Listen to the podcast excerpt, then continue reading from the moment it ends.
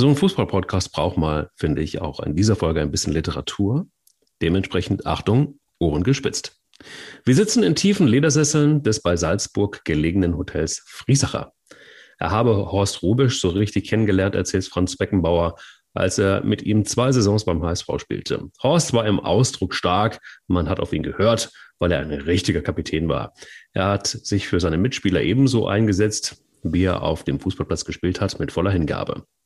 Horst Rubisch nachzusagen, er sei ein guter Fußballer gewesen, sei Unsinn.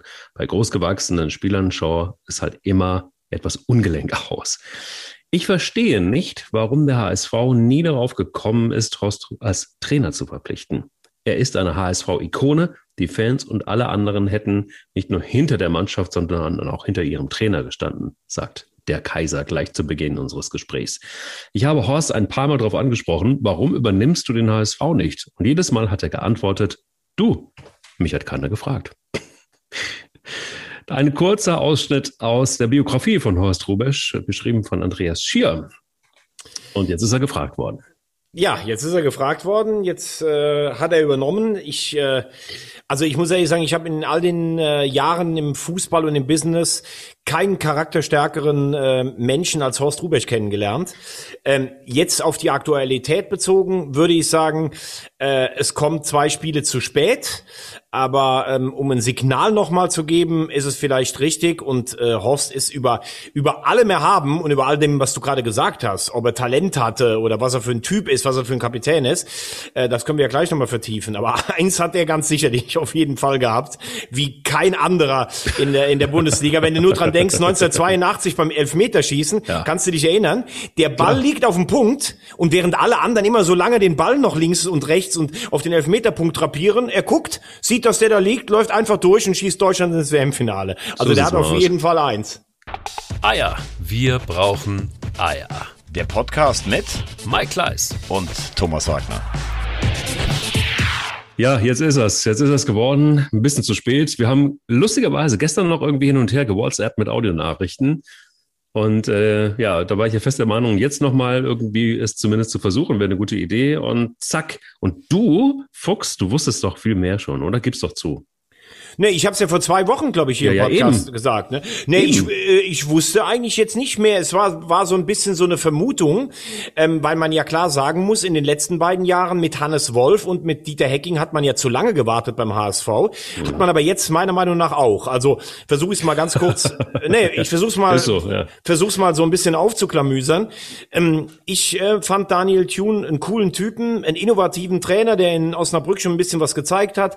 Der hat den richtigen Ansatz gefunden gefunden. Er wollte den HSV ein bisschen widerstandsfähiger machen. Aber wie alle Trainer vorher hat er sich irgendwann dann auch äh, verloren. Und ähm, interessant finde ich, was heute auch der Kollege vom Kicker geschrieben hat, ist es so, dass unter der Druck, unter dem Druck dieses Vereins und dieser Aufstiegs Euphorie oder Sehnsucht, dass da irgendwann jeder seine Linie verliert. Er hat nachher Spieler auch nicht mehr auf ihren Positionen spielen lassen. Er hat zu viel gewechselt und ähm, auch von der Körpersprache her, spätestens nach dem Spiel in Sandhausen hättest du reagieren müssen, weil damals hättest du mit fünf Siegen den Aufstieg noch wuppen können. Jetzt kannst du alle drei Spiele gewinnen und trotzdem wird es wahrscheinlich nicht reichen. Ähm, aber Horst Rubech war für mich dann die äh, logische Wahl. Er ist im Verein. Ich glaube, er kann mit seiner Aura, seiner Ausstrahlung unheimlich was bewegen. Vielleicht ist es auch wichtig, dann mit einem positiven Gefühl in eine Pause zu gehen. Und das, was Franz Beckenbauer gesagt hat, ist ja zweierlei interessant. A, dass selbst Franz Beckenbauer Respekt vor der Art und Weise hatte, wie Horst Rubisch als Kapitän eine Mannschaft geführt hat. Es gibt ja unzählige Geschichten. Zum Beispiel, die haben ja alle Hermann Rieger, diesen Kultregisseur, äh, sage ich schon, Ma Ma Masseur, geliebt. Und sie hatten aber immer Angst, dass der nicht zum Training kommt, weil der so eine alte Kiste hatte. Und dann hat Horst Rubisch einfach gesammelt und dann haben die dem einen Mercedes gekauft von der Mannschaft. Also der hat auch gesagt, wenn da einer vielleicht nur ein bisschen was abdrücken wollte, hat er gesagt, hey, gib mal richtig Kohle her. Also der hat einfach alles zusammengehalten. Als Vereinstrainer hatte er am Anfang nicht so viel Erfolge. Ähm, er hat sich das Ganze erst erarbeitet über den DFB. Und da war ja alles, was er angepackt hat. Ob U21, ob Olympia, ob die Damen. Er hat ja alle zu Erfolgen geführt. Und ich glaube, die werden alle schön stramm stehen. Und eins noch zum Schluss zu seiner fußballerischen, ähm, er hätte kein Talent gehabt. Das ist ja ein Spruch von Günter Netzer. Er hat gesagt, es war grausam, wie der Fußball gespielt hat. Der war ja früher, in der höchsten Spielklasse hat er auch Handball gespielt und er konnte halt vor einigen Köpfen. Und dann haben die den geschliffen. Erst ähm, sein, sein Trainer in Essen, dann Branko Zebe, College in, äh, in Hamburg, später Ernst Happel und er war nachher auch ein richtig guter Fußballer. Also Rubesch ist für mich als HSV-Fan eh, aber insgesamt im Fußball das Größte.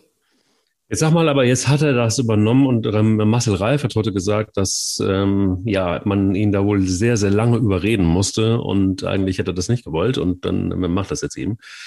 Ist das gut oder schlecht? Also ist es so, dass, ähm, dass er sich da eventuell sogar selbst äh, demontiert oder ist es jetzt einfach so, dass selbst wenn der HSV dann eben in Liga 2 bleiben muss, dass man sagt, naja, okay, also der Rubisch hat es nicht geschafft, dann, dann ist es jetzt eben einfach auch so.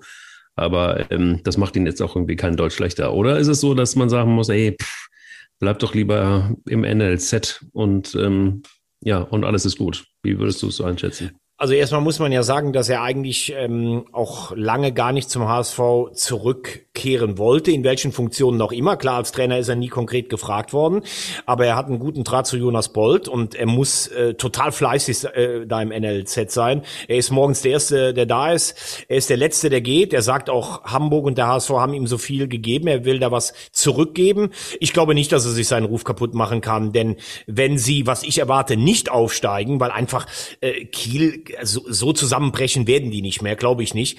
Ähm, dann wird das ja niemand Horst Rubesch in die äh, Schuhe schieben. Und ich glaube persönlich nicht, dass er jetzt selber das Ziel hat, äh, als Cheftrainer in die neue Saison reinzugehen. Er macht das jetzt für seinen Verein. Er macht das für drei Spiele. Man weiß nie, was dabei rauskommt. Vielleicht schafft er das Wunder und führt sie doch noch in die Bundesliga. Aber ich glaube, er kann dabei nichts verlieren. Es ist so, wie Horst Rubesch halt ist. Wenn er gebraucht wird, ist er da. Ich glaube, er hat sich auch lange ein bisschen geziert, weil er nie so als Schattentrainer für Tune da sein wollte, mit dem er, glaube ich, auch gut auskam. Aber jetzt war es auch spätestens nach dem Satz am Donnerstag von Tune, wir brauchen nicht mehr auf die anderen zu gucken. Hat er meiner Meinung nach recht. Aber als Trainer das dann zu sagen, das kommt in der Kapitulation gleich. Aber sie, sie haben Weißt du noch, als wir beide hier gesprochen haben, nach diesem Spiel in Hannover, sie hatten vor gegen Bochum gewonnen und gegen Heidenheim gewonnen und führen 3-0 in Hannover und verspielen das in der letzten halben ja, Stunde. Wahnsinn. Ja. Und, und seitdem geht ja, ja nichts mehr. Und da, das müsstest du mir mal erklären. Ist es denn dann wirklich so, dass du, weißt du, du könntest ja auch sagen, gut, wir haben einen Punkt in Hannover geholt, das ist eigentlich eine gute Mannschaft, starke Fußballmarke, sagt der ein oder andere. Und ähm, jetzt haben wir ein Heimspiel gegen Darmstadt und dann spielen wir in Sandhausen und in Regensburg. Das sind jetzt auch keine übermächtigen Gegner. Naja, dann haken wir das jetzt mal ab? Oder ist es dann wirklich so, dass das alles in deine Köpfe reinkommt? Ihr schafft es wieder nicht, ihr schafft es nicht, ihr seid Versager, der Druck ist zu groß, wie die letzten Jahre. Können die sich dann alle davon nicht freimachen? Sieht so aus. Also das ist auch das, was man, also Marcel Reif, den habe ich selten so konsterniert gesehen wie ähm, heute im Interview. Und da hat er wirklich auch gesagt, ich habe das immer noch nicht verstanden. Ich habe immer noch nicht verstanden, warum das jetzt so oft passiert, dass immer hinten raus es dann irgendwie komisch wird und dass dann immer, die haben die ganze Zeit gut gespielt, die ganze Zeit. Und das war auch die ganzen vergangenen Saisons was so. Und dann schaffst du es hinten raus nicht. Da musste also irgendwas in den Köpfen sein. Oder aber es muss auch so sein, ja, die, ganzen Jahre über hat das nicht gut funktioniert und da hat es nicht gut funktioniert und hier. Äh, da muss irgendwas auf jeden Fall auf der Festplatte sein, dass selbst, ich meine, die Mannschaft ist eine andere als letztes Jahr und davor. Also irgendwas muss ja da sein, dass innerhalb des Vereins es so ist, dass das dann weitergegeben wird, beziehungsweise auch die Erinnerung und dann so eine Schwere da reinkommt, so nach dem Motto, oh, hoffentlich brennt da nichts an. Und klar, wenn du natürlich so ein System dann irgendwann mal gelernt hast, auch so ein Negativsystem, dann zieht sich das eventuell durch. Und da brauchst du dann vielleicht einfach auch jemanden wie einen Horst Rubisch, ähm, der dann sagt, oder ein Steffen Baumgart, der ja als neuer Trainer kommen soll schon, oder ähm, ja, you name it, irgendjemanden, der so eine Ausstrahlung hat und bei allem Verständnis, aber keiner dieser Trainer in der letzten Zeit hatte einfach die Ausstrahlung ähm, eines Trainers, der dann irgendwie mal so richtig durchstartet und äh, Personality mitbringt und ähm, ja, dann auch mal tatsächlich wirklich vielleicht auch Oldschool da durchwischt. Und auf der anderen Seite, ja. Mike, ähm, im ersten Jahr bist du mit Titz reingegangen, der damals in der Bundesliga nochmal die Hoffnung zurückgebracht hat. Dann, als das nicht richtig funktioniert hat oder äh, Bernd Hoffmann zu ungeduldig wurde, hast du äh, Hannes Wolf geholt. Der hatte bewiesen mit dem VfB, auch einem großen Traditionsverein, dass er den zurück in die Bundesliga bringen kann. So, das hat nicht funktioniert. Dann hast du Dieter Hecking geholt. Da hast du gesagt, boah, der hat Champions League trainiert, der war Pokalsieger, Vizemeister in Wolfsburg, eher einer aus der älteren Schule, der greift durch. Das hat nicht funktioniert. Jetzt holst du einen Tune, der alles so ein bisschen miteinander verbindet, der einerseits reflektiert wirkt, der auch nicht nur Phrasen tricht und der trotzdem vielleicht ein bisschen für Aufbruch steht, der hat es auch nicht geschafft. Also der Wahnsinn ist ja eigentlich, im ersten Jahr war es klar, okay, der HSV muss direkt zurückkommen. Das hat nicht funktioniert. Im zweiten Jahr hast du gesagt, boah, wenn das der Hacking jetzt aber nicht schafft, dann wird's echt äh, schwierig. Dann hast du im dritten Jahr gedacht, okay, du hast keine Hochkaräter wie Stuttgart und Köln in der Liga, jetzt muss es aber sein. Aber für mich äh, besteht das Problem eigentlich schon ein bisschen früher. In den Zeiten wie in der Hinrunde, wo sie gut spielen, immer, da lassen sie trotzdem am Ende zu viele Punkte liegen. Siehe in diesem Jahr in Heidenheim nach einer Führung verloren, gegen Aue das war um, um die Jahreswende. Nach 3-1, wo du 5-1 führen musstest, Punkte liegen lassen in Hannover beim 3-0. Und das liegt für mich daran, dass sie teilweise nicht seriös spielen. Leute wie Duziak oder auch Leibold als Kapitän, keine gute Körpersprache. Wenn es läuft, auch Hackespitze 1, 2, 3.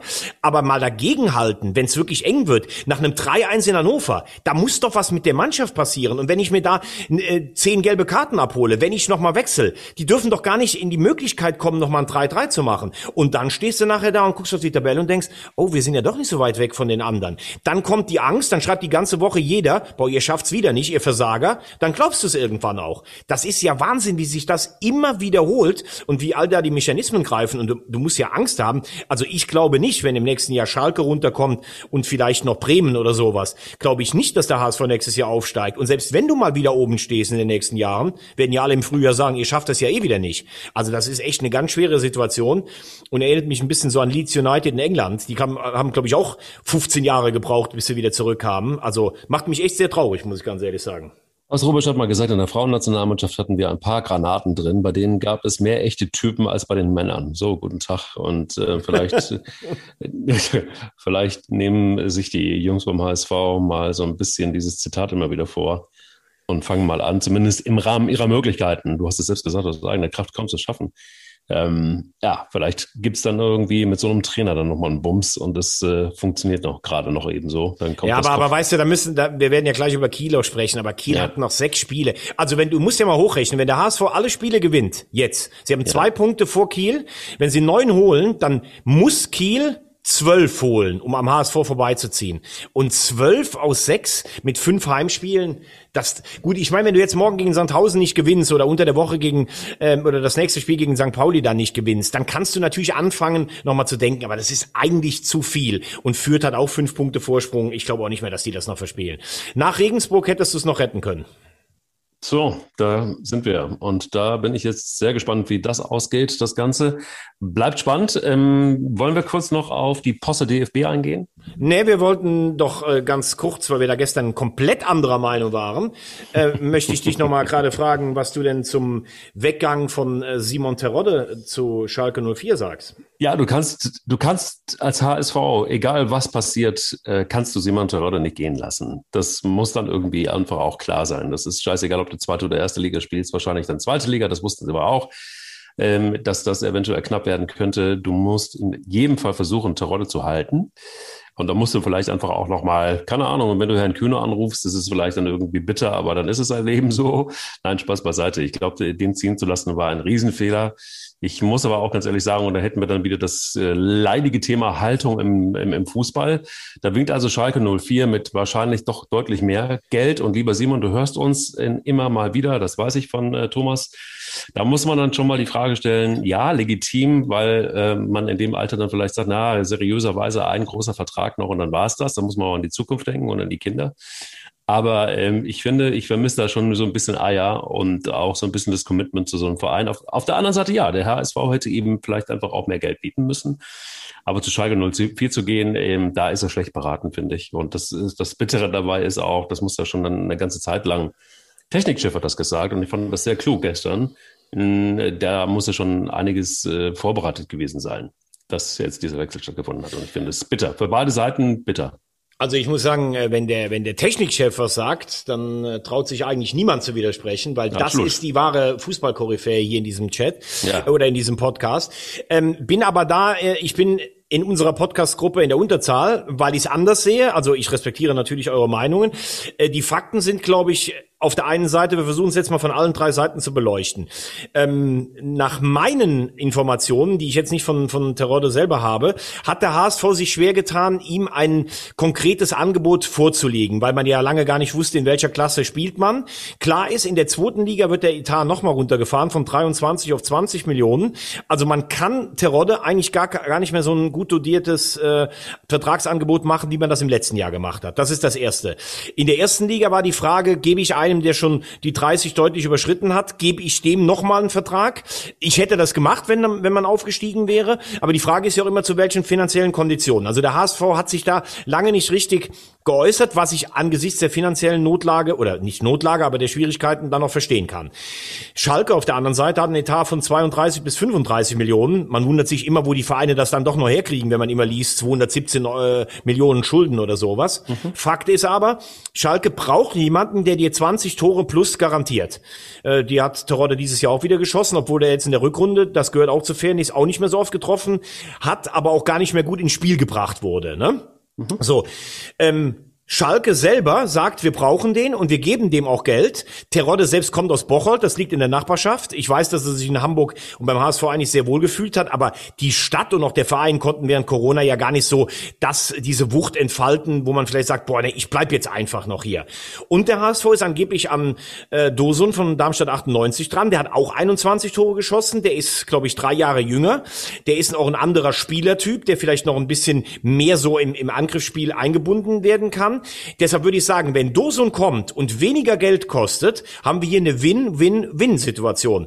Ähm, für Terodde, der in seine Heimat zurückkehrt und mehr Geld bekommt. Für Schalke, das einen überragenden Zweitligastürmer bekommt. Und der HSV, der vielleicht für weniger Geld einen bekommt, der auch gezeigt hat, dass er auf einem ähnlichen Niveau spielen kann. Und ich muss sagen, wenn ich sehe, wie Terodde sich in jedem Spiel reinhaut, wie er Zweikämpfe gewinnt, wie er hinten Kopfbälle gewinnt, wie er die Mannschaft anfeuert, muss ich ehrlich sagen, hat er meine Erwartungen alle erfüllt.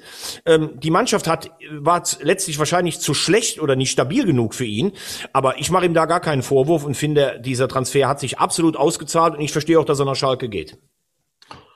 Ja, also unterschiedlicher können die Meinungen nicht sein. Äh, dann kann man nur sagen, alles Gute. Aber ich habe die Befürchtung, dass genau eins, hast du völlig richtig gesagt, also mehrere Sachen, aber eins ist ganz besonders. Das ist jemand, der so eine ganze Mannschaft mitreißen kann. Das ist jemand, der einfach ähm, ob seiner Präsenz schon wirkt und auch einiges tun kann.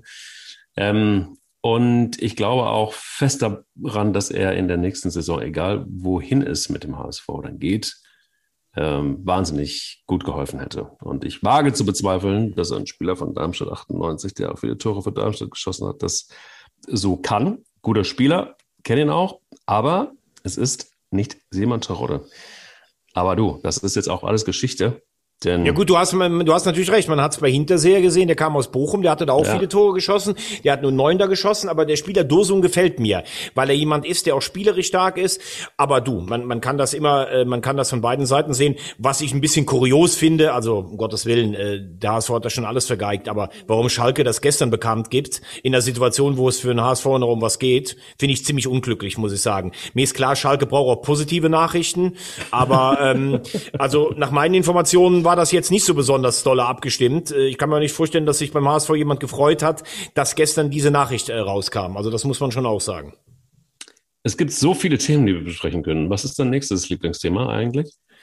Äh, mein, mein nächstes Lieblingsthema, ich weiß nicht, äh, Lieblingsthema, äh, wir können jetzt auf den Abstiegskampf gucken und die Trainerdiskussionen unten, wir können auf Nagelsmann gucken, wir können aber auf, auf die DFB-Pokal-Halbfinale so erstmal ganz kurz eingehen. Aber ist es denn so, warte ganz kurz noch, wenn wir schon beim HSV sind. Jetzt ist, ist, ist Steffen Baumgart ist ja die Wunderwaffe in der zweiten und auch in der ersten Bundesliga. Der erste FC Köln soll angeblich interessiert gewesen sein. Jetzt ist es vielleicht doch Peter Stöger. Dann ist Baumgart, ähm, ähm jetzt macht angeblich Hannover die starke Marke. Äh, doch ernst bei Herrn Baumgart und äh, kann man sich sowas vorstellen? Oder aber ist der große Gewinner der HSV. Also Baumgart kann sich ja nun wirklich aussuchen, wohin er geht. Was ist denn jetzt nun deiner Meinung nach, wohin geht er? Also Baumgart ist, äh, finde ich, eine coole Socke, der auch für einen bestimmten Spielstil steht, der auch ähm, sich echt nicht scheißt, äh, der, der einfach eine gute Außendarstellung hat und der ist tatsächlich, er ist HSV-Fan. Das hat er immer gesagt. Er ist seit frühester Kindheit ah. HSV-Fan. Und das könnte natürlich ein Argument sein, wobei Baumgart wird sich sicher auch überlegen, puh, da sind schon vor mir drei oder vier Renommierte gescheitert. Aber das übt ja trotzdem auch einen Reiz aus, weil wenn du, du weißt, wenn du es schaffst, dann tragen die dich da äh, vom, vom, vom Elbtunnel bis, äh, bis, bis zur Nordsee. Bis Wedel auf jeden Fall. Äh, bis ja. Wedel, genau. Ähm, und ähm, dann, äh, dann, kannst du halt, dann kannst du halt, äh, schöne Grüße an meine Eltern, die natürlich in Wedel auch mit dem HSV äh, mitfiebern, ähm, dann kannst du natürlich dir da Heldenstatus kannst du bekommen. Ich finde es völlig berechtigt, dass er ähm, begehrt ist äh, bei verschiedenen bei verschiedenen Clubs. Könnte mir auch sehr gut vorstellen, dass das zum HSV passt. Damit würdest du auch nochmal Aufbruch äh, vermitteln. Äh, Hannover weiß ich jetzt nicht, weil Hannover muss man auch sagen, ist schon schwierig, weil Martin Kind ja alles andere als ein geduldiger Präsident ist. Also da weiß ich jetzt nicht, ob die Marke größer strahlt als der Präsident. Der, der FC ist natürlich als Bundesligist und als großer Traditionsverein dann schon mehr als ernstzunehmende Konkurrenz, weil sie halt eben Bundesliga spielen. Ähm, da gibt's ja, haben sich jetzt drei Leute rauskristallisiert. Thorsten Fink, eben Baumgart oder Peter Stöger. Ähm, ich bin so ein bisschen irritiert, dass das eigentlich so minutiös in der Zeitung steht, dass jetzt Held nach Wien fliegen wollte. Jetzt hat Stöger Corona, dann haben sie sich eine Stunde virtuell ausgetauscht. Ähm, ich weiß nicht, ob das nicht alles ein bisschen im Verborgenen auch äh, im Verborgenen noch besser geht. Ähm, Thorsten Fink weiß ich nicht, war ja angeblich schon, äh, als Friedhelm Funkel kam in der Verlosung, hat keine Mehrheit gefunden. Also würde es sich auf Baumgart oder Stöger äh, würde es zulaufen. Die Frage bei Stöger ist immer, er hat hier drei Jahre sehr erfolgreich gearbeitet, ein halbes Jahr ist es total in die Hose gegangen ob diese aufgewärmten Sachen immer so gut sind. Hat der FC mit Christoph Daum auch schon erlebt. Er steht für einen gewissen Spielstil, der erstmal auf, auf Kontrolle, auf Sicherheit, auf Stabilität aus ist. Ähm, das braucht der FC sicherlich im Moment. Die Frage ist trotzdem, ob die Sachen, die am Ende natürlich dann auch nicht mehr gut waren, wo man nachher das Gefühl hatte, Stöger wusste auch gar nicht mehr, wo soll ich hier noch neue Akzente setzen? Können Spieler nochmal über sich hinauswachsen, wie damals ein Lehmann? Das ist die Frage. Aber ähm, anscheinend scheint das auf jeden Fall eine sehr ernstzunehmende Option zu sein. Und ich muss sagen, äh, Stöger mal äh, hin oder her, ob das jetzt passen würde, nochmal als, als Wiederauflage. Echt ein cooler Typ. Ich mag den, immer sehr freundlich, immer äh, einer, der auskunftsstark war. Also äh, vom Menschlichen her würde das auf jeden Fall passen. Hat die Frage, wie der Vorstand dann dasteht, ne? In dem Moment, wenn, wenn Stöger jetzt kommen sollte. Warum der Vorstand? Naja, also ich glaube jetzt nicht, dass, dass, dass Peter Stöger jemand ist, der der Favorite gewesen ist im Vorstand, sondern ich glaube auch, dass die sehr darauf gesetzt haben, dass Horst Helter jetzt jemanden aus der Kiste zaubert, der neu ist, der frisch ist, der neue Akzente setzt, der irgendwie die Idee ist und so weiter, sondern ich glaube eben, das ist das, dass sie da mehr, ja, da mehr sich gewünscht hätten. Und da kommt dann halt, genau das ist ja das, ich bin voll bei dir, diese aufgewärmten Sachen, das ist dann so eine Idee, die dann nachher kommt und wo man immer wieder sagen kann, so, oh, ein bisschen wenig alles. Und einen Baumgart kriegt man dann am Ende vielleicht nicht, ähm, weil er dann doch zum HSV geht. So, und dann ist die große Frage, ja, was denn dann, FC? Wer bleibt denn da noch? Ähm, und dann wird es schwierig. Und ich glaube, das ist einfach letztendlich dann auch, dann hast du, dann hast du einen Held, der nicht die guten Ideen hat. Und was machst du dann? Dann bist du ja schon wieder irgendwie in einer komischen Situation dass du ähm, ja einen Sportdirektor hast, der immer mal wieder zur Diskussion steht. Dann steht er halt wieder zur Diskussion. Also du kommst da richtig nicht richtig raus aus der Nummer. Das ist so meine Befürchtung. Also du meinst, dass es so äh, praktisch der ewige Kreislauf ja, ist. Du, du, du rettest dich knapp, dann ist die Frage. Ja gut, die Frage ist natürlich auch, welche finanziellen Mittel sind da? Also die Namen, die wir jetzt genannt haben, das ist jetzt, da ist jetzt kein Name dabei, wo man sagt, den ziehe ich jetzt irgendwann mal überraschend aus der aus der Wundertüte raus. Auf der anderen Seite gibt's das jetzt noch äh, Leute, die aus der Wundertüte kommen? Ist der FC so interessant für zum Beispiel jemand, den ich ja ja echt äh, interessant finde, äh, Seoane von Bern, geht der jetzt zum FC als äh, Europapokalteilnehmer mit Bern oder hat der vielleicht auf Wolfsburg gehofft? Ich weiß es nicht. Ähm, es ist jetzt nicht so, dass mich die Namen jetzt hier ähm, vom, vom Hocker reißen, wo ich sage, boah, das ist jetzt wahnsinnig kreativ, äh, kreativ. Wobei ich, wie gesagt, ich, wenn ich sage, ich finde einen Baumgart gut für den HSV, warum sollte der nicht gut für den FC sein? Also ich weiß ja nicht, was Horst Held jetzt denkt. Die mhm. Frage ist auch, was ist finanziell drin? Ähm, sich mit, mit drei Kandidaten auszutauschen, das ist die Frage. Ich glaube, Funkel wird es auf keinen Fall weitermachen. Ich bin trotzdem sicher, dass der FC sich rettet. Trotzdem darf man diese Saison meiner Meinung nach nicht kommentarlos abhaken, denn äh, wenn es nachher Platz 15 oder 14 mit Last-Minute-Retting wird, wo er natürlich dann am sicher am Ende auch ein bisschen Glück dabei war, dann muss man schon auch über solche Sachen wie Kaderplanung und sowas auch mal drüber gucken. Aber ähm, ja, wie gesagt, ich äh, halte Stöger nicht für ausgeschlossen hier und ähm, Horst Held wird dann schon wird schon wissen, was er macht. Äh, es gab ja auch mal Stimmen, die gesagt haben, selbst wenn äh, wenn die Klasse gehalten wird, dann äh, geht Held, aber das glaube ich nicht. Also ich glaube, wenn sie die Klasse halten, wird er am Schluss sagen, alles richtig gemacht mit Funkel und äh, ich plane dann noch die neue Saison. Aber lass uns doch mal. Ja. Ja, sag ja. ruhig. Ja, ich wollte gerade sagen, also selbst wenn äh, Dardai heute Abend um 18 Uhr gegen Mainz gewinnt, bleibt er dann Trainer. Das ist ja dann, könnte man auch weit in der Verlängerung dann auch fragen. Ähm, bleibt Held, bleibt Dardai, wenn er es schafft, mit der Hertha in der Bundesliga zu bleiben.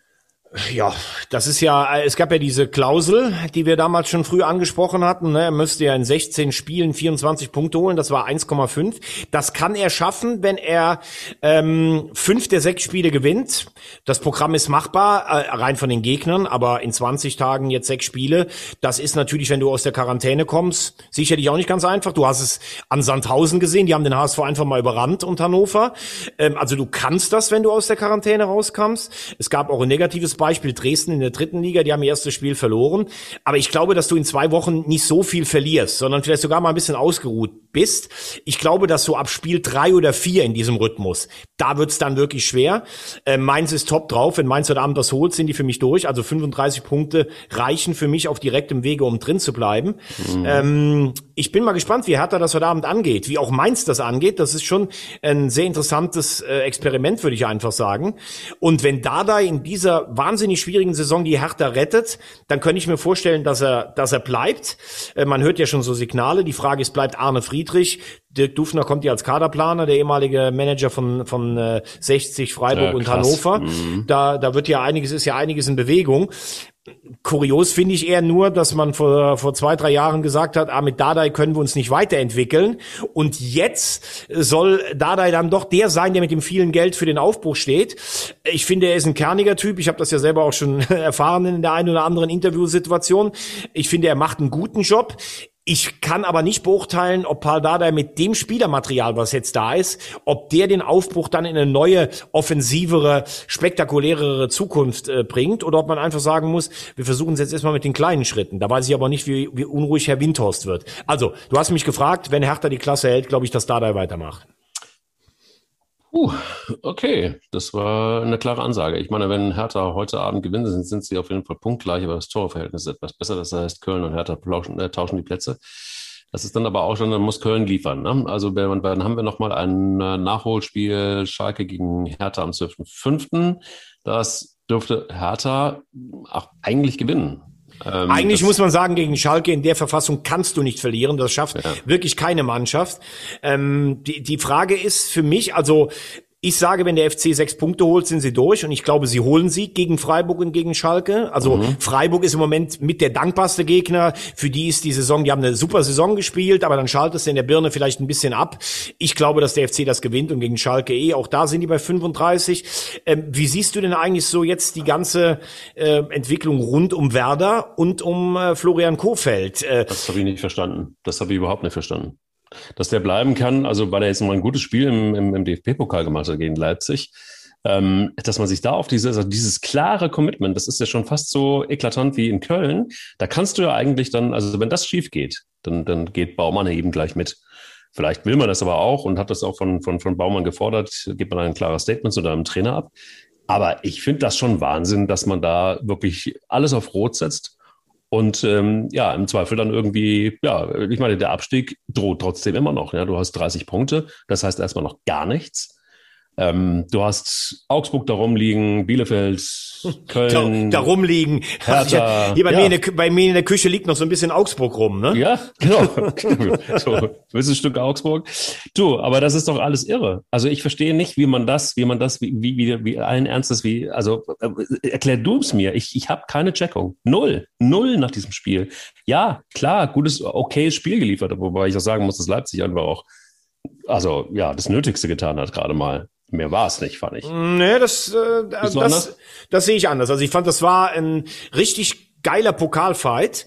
Mhm. Ähm, also ich glaube, vor ja. dem Spiel hat Baumann gar nicht gedacht, dass Werder noch mal so in, äh, in eine prekäre Situation kommt. Die waren, glaube ich, zwischendurch elf Punkte von einem direkten Abstiegsplatz. Die waren mal durch. Ja, ja. ja, die waren eigentlich wirklich durch. Ne? So, dann hat man sieben Niederlagen in Folge in der Bundesliga hingelegt.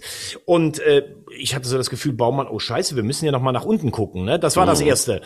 Dann ähm, zwei Tage über den Trainer zu diskutieren, um ihm dann zu sagen, du bist aber gegen, du bist aber gegen Leipzig auf der Bank und wir wollen eine Reaktion der Mannschaft sehen. Schwierig, weil Werder ist eigentlich nicht in der Saison aufgefallen, dass sie gegen den Trainer gespielt haben. Werder hat einfach nur total unspektakulär gespielt, hat die Spiele, die sie gewinnen mussten, gewonnen, hat aber jetzt in der Rückrunde zum schlechtesten Zeitpunkt diese Spiele eben nicht mehr gewonnen. Gegen Mainz oder in Union und ist jetzt in dieser prekären Situation. Und ähm, für mich, ich habe gesagt, Köln geht für mich durch, Hertha ist die Wundertüte. Aber wenn ich mir zum Beispiel das Restprogramm von Bielefeld angucke, ne, Bielefeld spielt in Hertha, spielt zu Hause gegen Hoffenheim und in Stuttgart. Also in Hoffenheim und gegen Stuttgart kannst du auch noch was holen. Und Bremen selber hat Leverkusen zu Hause, in Augsburg, Mönchengladbach zu Hause. Liest sich jetzt nicht übermächtig, finde ich aber schon kein leichtes Programm. Und ich habe das Gefühl, dass Werder im Pokalhalbfinale sich gegen einen großen Gegner aufzulehnen, gegen Leipzig, also was zum Beispiel Christian Groß da marschiert ist im Mittelfeld, Mittelfeld, das fand ich sensationell. Also wie die sich reingehauen haben. Aber da hast du ja nicht diesen großen Druck. Keiner erwartet was von dir. Du kannst kämpferisch dagegenhalten, aber du musst ja jetzt zu Hause auch versuchen, Akzente zu setzen gegen Leverkusen und gegen Gladbach. Das finde ich schwierig. Jetzt ist der Trainer nach so einer Leistung, kannst du ihn natürlich nicht raustun. Wenn du aber jetzt gegen Leverkusen verlierst, was machst du denn dann? Zwei Spieltage vor noch mit den Trainer wechseln, auch schwierig. Also ich glaube, die Hoffnung ist bei Werder, mit dieser Konstellation sich irgendwie ins Ziel schleppen, entweder als 15. oder über die Relegation.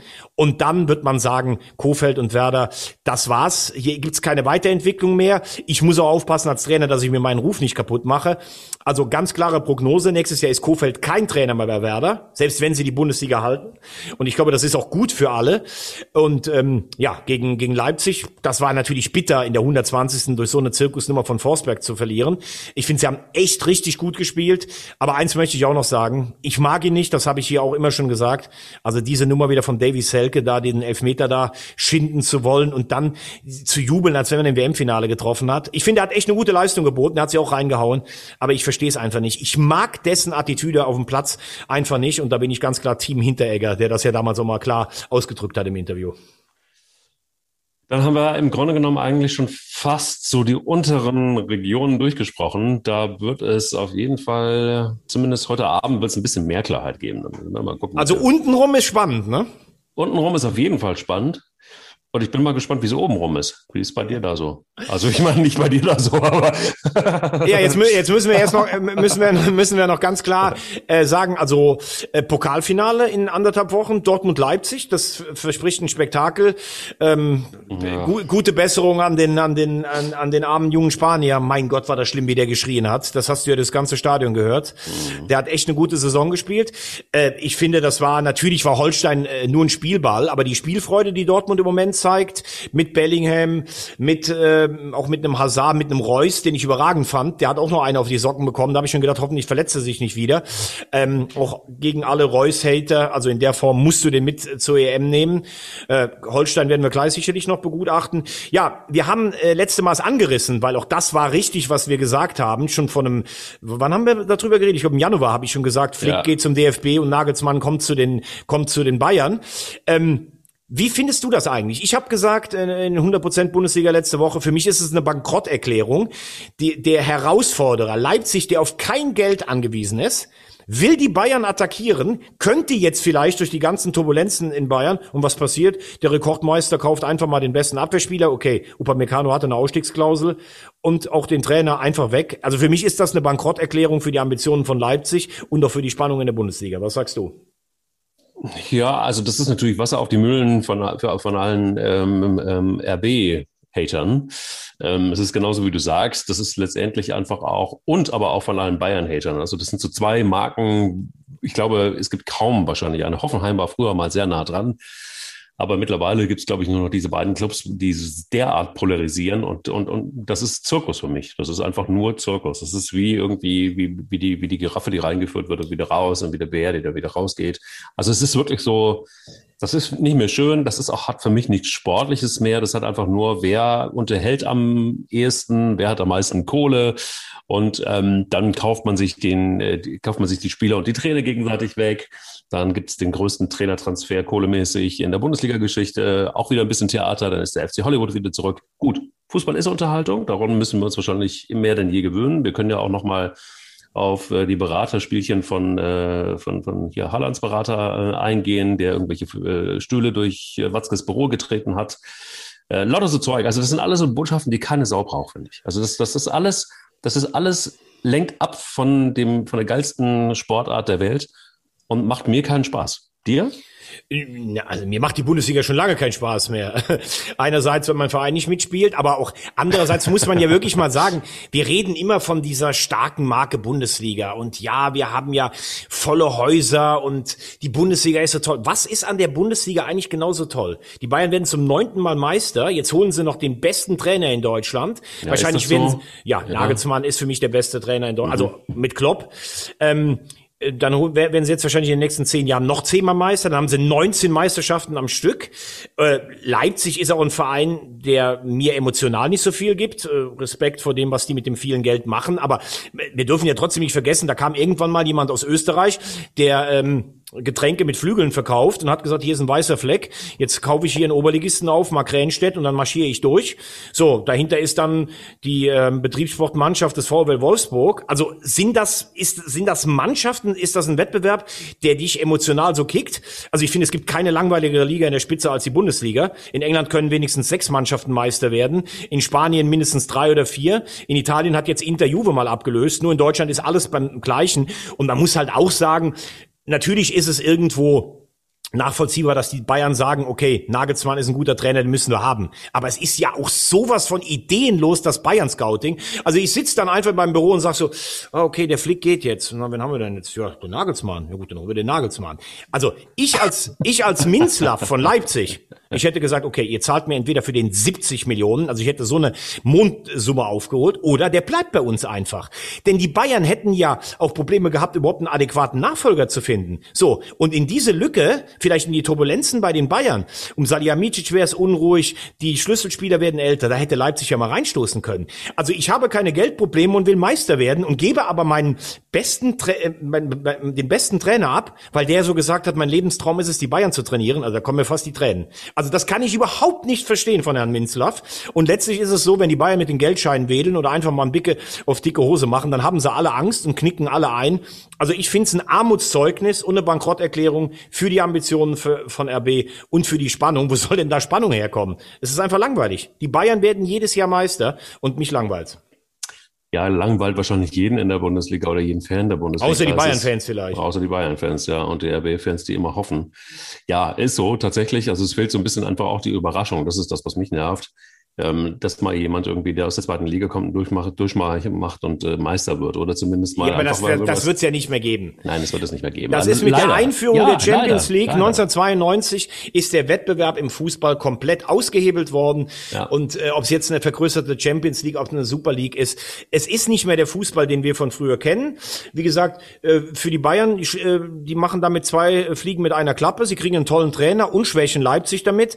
Die einen werden sagen, das ist völlig legitim. Ist es ja auch. Mir kommt es immer vor, haben wir letztes Mal auch gesagt, wie wenn ich Risiko spiele. Die Bayern kommen mit 116 Armeen und greifen Leipzig an, die haben 37. Und die würfeln bis zum Anschlag, da kann sich Leipzig äh, wehren, wie sie wollen. Irgendwann ist dann Kamtschatka besetzt und in dem Falle ist es so. Also, ja, dann könnte äh, man aber auch irgendwie überlegen, ähm, dann wird es ja auch irgendwie, also ich meine, Dortmund mit den, du erinnerst dich, es gab mal die Ambition von Borussia Dortmund Meister werden zu wollen. Ja, gab's. Noch gar nicht so lange her. Ja. Und ähm, jetzt hat man dann irgendwie sich komplett in die Abhängigkeit von Herrn Haaland begeben. Und wäre es denn noch möglich, dass zumindest mal, wenn, wenn Leverkusen jetzt schon so massiv geschwächt ist in der nächsten Saison, dass Dortmund so das Theater mit Haaland dann irgendwann ein Ende findet, ein gutes und er doch in, in Dortmund bleiben würde, ähm, dass die dann vielleicht doch noch mal so dieses Theater ähm, befeuern würden können und wenigstens in die Meisterschaftsdiskussion einzusteigen, so dass wir dann ein bisschen was in Spannung haben. Und der, ich meine, eigentlich müsste man ja dem Wundertersisch sagen, dass er bleibt, weil er, er, er wird jetzt wahrscheinlich auch gegen Leipzig gewinnen im Finale. Ja, weiß ich nicht. Das ist ein totales 50-50-Spiel. Wenn er Pokalsieger wird und auf Platz 4 einläuft, dann äh, glaube ich nicht, dass äh, dann glaube ich nicht, dass er Co-Trainer bei bei Rose wird, weil das würde einfach nicht passen. Niemals. Ich ja. habe Dortmund letztes Jahr gute Chancen eingerechnet, dieses Jahr eine Außenseiterchance. Ich äh, Dortmund hat mich zu oft enttäuscht in den Spielen gerade gegen die Kleinen. Das ist im Moment besser, aber das reicht nicht, um die Bayern rauszufordern. Äh, reicht vielleicht, um einen Pokal zu gewinnen. Also Pokalsieg, Champions League Viertelfinale und Platz 4, dann wäre es trotzdem noch eine gute Saison. Ich glaube auch, dass, dass äh, Dortmund ähm, noch in die Champions League kommt für Wolfsburg. Äh, da würde ich mich auch gerne festlegen. Aber ähm, ja, selbst wenn Leipzig schwächelt, dann, dann äh, ähm, können Dortmund und Leipzig untereinander aus äh, Baldowern, wer der ewige Zweite wird oder sowas. Das finde ich trotzdem uninteressant. Ich glaube, wenn sie in die Champions League kommen, bleibt Haaland auf jeden Fall. Ähm, sollten sie in Anführungszeichen nur in die Europa League kommen, äh, für uns, für RTL würde es mich freuen, dann wird man sicherlich eine Schmerzgrenze haben für 150 Millionen. Und da kann Herr Raiola Stühle durch die Gegend schmeißen, die er will. Er ist ja bekannt dafür, dass er ähm, zockt, auch teilweise mit ja, grenzwertigen Mitteln. Ähm, Dortmund muss sich halt überlegen, ob man neben Sancho und Haaland auch noch Haaland verlieren will. Ich weiß nicht, wie die Zahlen sind. Äh, ich würde im Moment vorsichtig äh, optimistisch sein, dass Haaland in der Bundesliga bleibt. Ja, so, und dann gucken wir aber noch, würde ich, würde ich ja. aber noch sagen, was hältst du denn von der Konstellation in Frankfurt? Markus Krösche wird Nachfolger von Freddy Bobic und angeblich wird ja ähm, Oliver Glasner ganz heiß geha gehandelt. Ich glaube im Übrigen, äh, glaube im Übrigen nicht, dass, ähm, dass äh, Glasner also der wird auf gar keinen Fall in Wolfsburg bleiben. Ich habe aber auch große Zweifel, ob der zur Eintracht passt. Weil ich finde, ein Trainer muss irgendwie auch immer so ein bisschen zum, zum Verein passen. Und Glasner ist für mich, obwohl er tolle Arbeit macht in Wolfsburg, eher so ein bisschen sehr ruhig, obwohl er natürlich teilweise brisante Interviews gibt, ist eher so ein bisschen, hat wenig Ecken und Kanten, wenig Charisma. Und Frankfurt ist für mich so ein aufregender, wilder Club. Also das passt für mich irgendwie nicht. Wie siehst du das? Tja, aber das hat man doch bei Adi Hütter auch gesagt. Ja, Hütter finde ich, Hütter ist für mich schon eher Typ Weltmann, muss ich ganz ehrlich sagen. Ja, aber war er das vorher auch schon, bevor er zur Eintracht gekommen ist? Also ganz Find ehrlich, schon, ja. Das, ja, aber den hatten einige überhaupt nicht auf dem Zettel, wo man dann auch gesagt hat, ah, wo kommt denn jetzt der her? Hm, passt der wirklich auch zur Eintracht? Ich verstehe, was du meinst. Und ich bin da grundsätzlich auch komplett bei dir.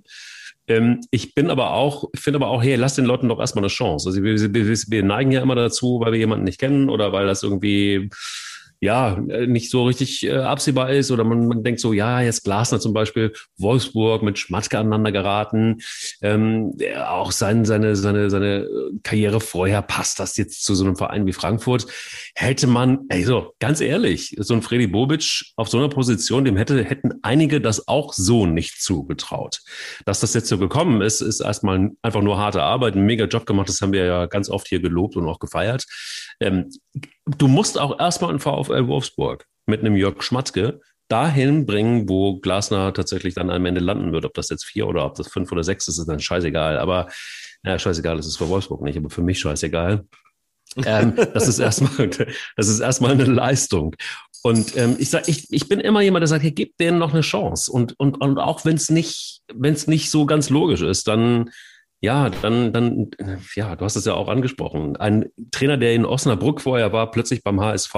Wer hätte das gedacht? Also, diese Sprünge und diese Überraschung braucht davon wiederum lebt der Fußball. Und da kann ich mir gut vorstellen, dass das vielleicht in Frankfurt aufgeht. Ich meine, es ist durchdacht, zumindest es gibt eine gewisse Logik dahinter und auch professionell besetzt. Ob das dann aufgeht, ob man dann in Frankfurt ankommt mit diesen beiden Personen, das steht noch auf einem ganzen anderen Blatt Papier. Ähm, ich finde, es ist natürlich eine wahnsinnig schwierige äh, Situation für die Eintracht, wenn dir die ganze Führungsakte äh, Akte, Total. Ne, Achse ja. wegbricht. Total. Äh, Entschuldigung gerade, ich habe hier noch Achse, Akte, ich hatte gerade eben eine Betäubung, wahrscheinlich bin ich noch ein bisschen langsam im Hirn. Das, ähm, das macht das Propofol. Das macht das Propofol. Genau, aber ist geiles Zeug. ähm, aber ähm, ich finde halt, Du kannst jetzt auf den ersten Blick sagen, okay, Krösche kommt von Leipzig und Glasner kommt von Wolfsburg, die haben beide Erfolg gehabt, das passt. wenn man sich die Personalien ein bisschen anguckt, ich finde Markus Krösche einen sehr intelligenten Typen, der hat in Paderborn einen riesen Job gemacht, aber Paderborn ist nicht Frankfurt, da sind wir uns einig. In Leipzig ist er schon nach der letzten Saison sehr beschnitten worden ich bin nicht tief genug drin, ob das äh, jetzt daran liegt, dass man neben dem Alpha-Tier Nagelsmann und neben Minzlaff schwer eine eigene Farbe reinbringen kann. Jedenfalls war es schon komisch, wie das Ganze beschnitten wurde. Er geht jetzt auch schon, also vor dem Pokalfinale, das ist ja auch ganz komisch. Ähm, die Frage also, ist Krösche ein Spieler eines Clubs, der wahrscheinlich nächstes Jahr Champions League spielt oder zumindest Europa League? Und dann Glasner, der finde ich, also ganz ehrlich, so wie er sich teilweise verhält, bei allem sportlich Erfolg gehabt beim Lask äh, in, in Wolfsburg, kannst du in der Vorrunde irgendwann sagen, ja, ich habe ja nicht die Spieler bekommen, die ich wollte. Kannst du so deinen Arbeitgeber brüskieren? Das Verhältnis zwischen ihm und Schmatke muss mit nicht vorhanden ja noch sehr freundlich umschrieben sein. Jetzt kann man mhm. natürlich sagen, Jörg Schmatke, der tut sich mit einigen schwer. Der hat mit Stöger am Ende über Kreuz gelegen, der hat mit Labadia über Kreuz gelegen. Also sicherlich auch kein einfacher Typ, mit dem du gerne abends mal ein Weinchen oder einen Kaffee trinken gehst, obwohl ich mit ihm sehr gut auskomme. Aber ich finde so wie Glasner kannst du dich nicht verhalten. Kannst du nicht dauernd damit kokettieren. der Hansi Flick, der weiß ja von mir schon, ähm, was ich mache. War er wahrscheinlich stolz, weil der mit ihm an der Hotelbar ein Weinchen getrunken hat. Also ich finde das alles so ein bisschen mit dem Umgang miteinander. Vielleicht würde er auch sagen, die sind mit mir ja auch nicht gut umgesprungen. Gefällt mir nicht so ganz.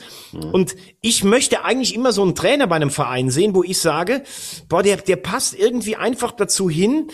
Weil, deshalb hat mir Tune auch ganz gut in Hamburg gefallen. Also es hat sportlich nicht gereicht, aber wo ich gedacht habe, hey, ein cooler junger Trainer, der in der weltoffene eine Stadt äh, reinpasst. Aber Glasner, für mich eher der Biedere zu einem wirklich zur einzigen Skandalnudel und jetzt zu einer Mannschaft, die die Liga so ein bisschen rockt. Äh, also ich äh, würde sagen auf den ersten Blick, das passt für mich nicht richtig. Darüber hinaus glaube ich eh, dass nach diesen überragenden Jahren das nächstes Jahr eine ganz, ganz schwere Saison für die Eintracht wird. Egal, ob du jetzt Champions League oder Europa League spielst. Und Krösche und wenn es Glasner wird, ich würde vom ersten Moment äh, her sagen, schwierig. Ich glaube eher nicht, dass das passt, aber wahrscheinlich wird mich die Realität nachher was anderes lehren. Ja, das wird genauso kommen. Wart mal ab. Und ich glaube, die Eintracht hatte ja das eine oder andere Mal schon immer mit so einer Delle, wo man gesagt hat, wow, jetzt müssen sie sich komplett neu aufstellen. Ähm, wir erinnern uns, als, als Kovac ging, dann war es auch wieder so, dann war es auch in der Tat erstmal schwierig. Aber ähm, ich finde, das ist tatsächlich wieder Fußball und das finde ich an dieser Konstellation innerhalb der Bundesliga noch irgendwie ganz geil. Mal fernab davon, weil vorne passiert ja nicht irgendwie viel. Wer Meister ist, ist auf die nächsten Jahre festgeschrieben. Vizemeister machen wahrscheinlich Leipzig und Dortmund unter sich aus in Zukunft und dann gucken wir mal weiter, wie es ist. Vielleicht irgendwann mal noch Leverkusen, wenn sie äh, keine Ahnung, ich weiß es nicht. Aber das ist, das, das belebt auf jeden Fall das Geschäft. So, dann sag mir aber jetzt noch eins, ähm, wenn wir in die zweite Liga vielleicht noch ganz kurz schauen. Was glaubst du, macht dieses Ergebnis, dieses 0 zu 5, dieses vorgeführt werden in der ersten Hälfte? Was macht das jetzt mit Holstein Kiel vor diesem Marathon in der dritten Liga? Sie haben jetzt noch sechs Spiele. Sie haben natürlich immer noch ein großes Ziel vor Augen. Ähm, Morgen Sandhausen, ich glaube, dann hast du äh, St. Pauli und Hannover. Ähm, Glaubst du, man kriegt das schnell aus dem Kopf raus? Auch wenn man auf der großen Bühne so ein bisschen vorgeführt wurde, sagt man Halbfinale und die Bayern geschlagen war trotzdem riesig und wir haben noch ein Riesenziel? Oder ist es morgen entscheidend, dass du direkt wieder in die Spur zurückkommst? Wie, wie siehst du das? Also, ich würde sagen, das ist abgehakt und äh, ein Wettbewerb weniger und sie können sich jetzt aufs Restprogramm konzentrieren. Das ist auch gut so. Ich kann mir gut vorstellen, dass sie ähm, da jetzt erstmal so eine kleine, die mussten sich jetzt mal schütteln. Ich meine, 5-0 nach Hause geschickt zu werden, ist jetzt irgendwie auch kein richtiger Spaß. Aber du hast es gesagt, die Bayern haben sie abgeschossen und äh, sind weitergekommen und äh, sind gestärkt dann irgendwie auch weiter durch die Saison gegangen. Kann mir gut vorstellen, und das ist so ein bisschen auch die Gefahr, ich weiß, warum du es fragst, aber ich, ich habe ein bisschen die Befürchtung, sie werden jetzt den vollen Fokus nach vorne ähm, schmeißen und, und gucken, dass, dass sie einfach die Spieler jetzt gewinnen, die sie gewinnen müssen. Die haben kein so einfaches Restprogramm, das muss man auch mal ganz klar sehen. Da gibt es ein paar starke Mannschaften, die, die da mit dabei sind. Aber Sie haben fünf, äh, fünf von sechs Spielen sind zu Hause, ne? Das ist eben genau der Vorteil. Das wird Kiel auf jeden Fall helfen. Und ähm, es, es wird auf jeden Fall ein sauknappes Höschen. Ich habe aber so ein bisschen nur das Bauchgefühl, dass es am Ende dann doch für den HSV reichen wird. Du wirst, Echt? Du wirst, ja, ja, ich glaube schon. Also du meinst in der Relegation? In der Relegation dann, ja klar. Also zu mehr also auf keinen Fall. Ich kann es mir, ich kann es mir gerade nicht vorstellen. Also für mich ist Bochum durch. Ich glaube auch, dass Fürth sich das nicht mehr nehmen lässt. Und äh, ich kann es mir nicht vorstellen. Ähm, ich würde mich natürlich freuen, wenn der HSV noch Dritter würde. Dann Relegation gegen Werder. Da, damit könnte ich mit leben. Aber ganz ehrlich, äh, das ist jetzt nicht nur hier Kokettiererei. Ähm, ich gratuliere wie Jens Weißflug damals dem Japaner in Lillehammer auf der Schanze zum Olympiasieg und der ist dann noch 70 Meter gesprungen. dann haben die Deutschen doch noch Gold geholt. Also ich glaube nicht, dass Kiel, ich glaube, dass Kiel Dritter wird. Dann wird natürlich die Frage, wie ausgepumpt sind die dann am Ende von der Relegation. Aber das glaube ich nicht mehr, dass das klappt. Aber ich muss schon sagen, ähm, du kannst in Dortmund unter die Räder kommen, aber das war natürlich wirklich, also die wurden ja vorgeführt in der ersten Hälfte. Ähm, ob das jetzt an dem engen Programm lag oder ob äh, Holstein ein bisschen vielleicht insgesamt überschätzt wurde. Die haben die letzten Jahre einen Riesenjob da gemacht, gar keine Frage. Aber ich habe sie auch schon mal angesprochen. In diesem Jahr haben sie auch unfassbares Glück gehabt. Also wie viele Elfmeter die bekommen haben, wo ich denke, da saß einer auf dem Dach und hat einen Kaugummi geworfen, da ist einer umgefallen im Strafraum und dann gab es einen Elfmeter. Also das war ja unfassbar. Ich glaube, dass sie da, wo sie stehen, haben sie echt auch eine Menge Glück gehabt.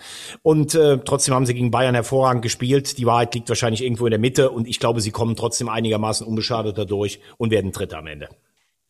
So, dann haben wir nur noch Tippspiel Champions League, ne? Ja, oh wei, das. Äh, ja, ja, das wolltest du, ja, das ja, wolltest du, ja, ja, ja, ja, Verdammt, ja, verdammt, verdammt, verdammt. Also da muss ich dir ja ganz ehrlich sagen, habe ich ja dieses Mal, glaube ich, deutlich besser gelegen als du. Ist das so? Ja, ich habe nämlich Real gegen, ähm, gegen Chelsea, habe ich unentschieden getippt. Ja, da hast du recht. Ja. Ich hätte und, auch ich, und, über, und ich habe gesagt, ich glaube, dass City ins Endspiel kommt. Ja, weil du hast ja. ja gesagt, PSG gewinnt das Ganze. Ja, Aber dann lass, uns, dann lass uns doch jetzt mal die Rückspiele tippen. Also, was ist mit Man City gegen PSG? Hältst du an deinem, äh, an deinem Tipp fest? Auf jeden Fall. Es wird PSG werden.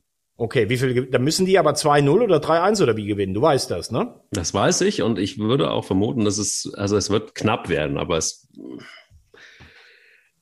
ja, es wird, ah Mann, ey, es wird, es wird auf jeden Fall, äh, ja, es wird ein 3-1. Für Paris in, in, in City. Mhm. Okay, also ich muss sagen, ich finde, dass Paris in der ersten Halbzeit das richtig gut gespielt hat. Das da war, auch, ich, ja. war ich echt angetan. Kann aber bis jetzt nicht verstehen, wie man so zusammenbrechen kann dann in der zweiten Hälfte. Ich glaube, City andererseits immer mit der Angst im Kopf. Wir haben so oft versagt in der Champions League. Das war schon ein wichtiger Sieg für die, so ein Spiel auch zu drehen. Ich glaube, ähm, dass es ein ähm, ein, ein wildes Spiel wird. Ich glaube, dass City 2-1 gewinnt oder auch 2-2. Also ich sage, City kommt weiter. Mhm. Ähm, haben natürlich auch eine tolle Mannschaft, äh, wenn du einen Aguero noch auf der Bank hast. Ähm, also mein äh, Tipp ist, äh, City zieht da ins Finale ein. Und was ist mhm. deiner bei Chelsea gegen Real? Das finde ich sehr interessant. ja, da habe ich ja lange so, also beziehungsweise da habe ich ja gedacht, ich hätte noch irgendwie, ich hätte noch eine Chance, ähm, diesen Tipp wenigstens zu gewinnen. Dann wurde es dieses Unentschieden. Krass, hätte ich nie, hätte ich nie für möglich gehalten. Ähm, ich glaube, das Finale wird heißen PSG gegen Chelsea. Das wäre natürlich dann richtig cool, dass Thomas Tuchel gegen die Mannschaft spielt, die er letztes Jahr ins Finale genau. geführt hat. Das wäre meine Magie dabei. Dann wäre mein, meine Fußballwelt wieder heile. Ich, ich finde halt, es ist ganz schwer zu tippen, weil, also wie stark Chelsea in der ersten Hälfte war in Madrid, das brutal. war, oder die erste halbe Stunde, das war brutal. Ich weiß auch nicht, wie Werner den Ball da nicht reinschießen konnte, den einen. Das ist, ja sein, das ist ja sein wirklich ein Trauma mittlerweile bei ihm bei Chelsea. Absolut. Aber auf der anderen Seite siehst du natürlich auch, Real hat dann so viel Klasse, dass mit einer Aktion, und Benzema ist sicherlich über die Jahre einer der unterschätztesten Weltklasse-Spieler im, im äh, internationalen Fußball, macht das Ding. Also ich glaube, Real fährt dahin mit dem Selbstverständnis, wir gewinnen das. Ich glaube aber, das gibt ein 0 zu 0, weil ich glaube, in den 22 Spielen unter Tuchel haben die 17 mal zu 0 gespielt. Mhm. Ähm, und ich finde, Tuchel hat die Mannschaft erkennbar besser gemacht. Also es wird ein ganz enges Höschen, aber mein Finale heißt Chelsea gegen Man City. Chelsea gegen Man City, sagst du? Genau. Und dann gewinnt Tuchel mit Chelsea gegen Manchester City die Champions League. Wow. Ähm, weil Man City weiter das äh, Trauma hat. Ja, ich äh, gebe zu, das ist äh, ein gewagter Tipp, aber es ist mein Tipp. Alter Schwede. Ja, Benzema, vor allen Dingen hast du das Tor gesehen. Wie, was für ein Tor. Ja, natürlich. War. Also das ist echt wirklich einfach. Ich habe den nie unterschätzt und ich habe nie verstanden, wie man, wie man Benzema wirklich unterschätzen kann, wie man den nicht wirklich ähm, in einem Atemzug mit, mit Weltklasse-Spielern immer nicht lange Zeit nicht, nicht nennen wollte. Ähm, ich finde, Eines. Ich glaube, es hat ein bisschen, ich glaube, ich glaube, es hat ein bisschen was damit zu tun, dass er natürlich bei Real oft im Schatten von Ronaldo stand und er ist eben kein Weltmeister geworden mit mit äh, den Franzosen, weil er ja suspendiert wurde wegen dieser unappetitlichen ähm, Sexvideo-Erpressungsgeschichte da mit seinem Mitspieler Valbuena, mhm. wo er ja drin ver verwickelt sein soll. Das wissen wir nicht. Mhm. Und ich glaube, deshalb schwimmt er vielleicht so ein bisschen unterm Radar. Gut, aber ich muss ganz ehrlich gestehen, wenn man einen solchen Tipp abgibt. Das heißt, das Finale heißt Chelsea gegen Man City und Chelsea wird am Ende dann die Nase vorhaben. Also so viel Propofol kann man gar nicht genommen haben. ähm, da, da, muss man vor allen Dingen eins haben, nämlich Eier. Eier. Wir, Wir brauchen, brauchen Eier. Eier. Und ich möchte noch eins sagen für diese nette Aufnahme hier vom Technikchef, der hat mir einen Kaffee gebracht. Du warst da, das möchte ich mit einem Wort, möchte ich jetzt schließen, wie Horst Rubech. Vielen Dank. mit einem Wort.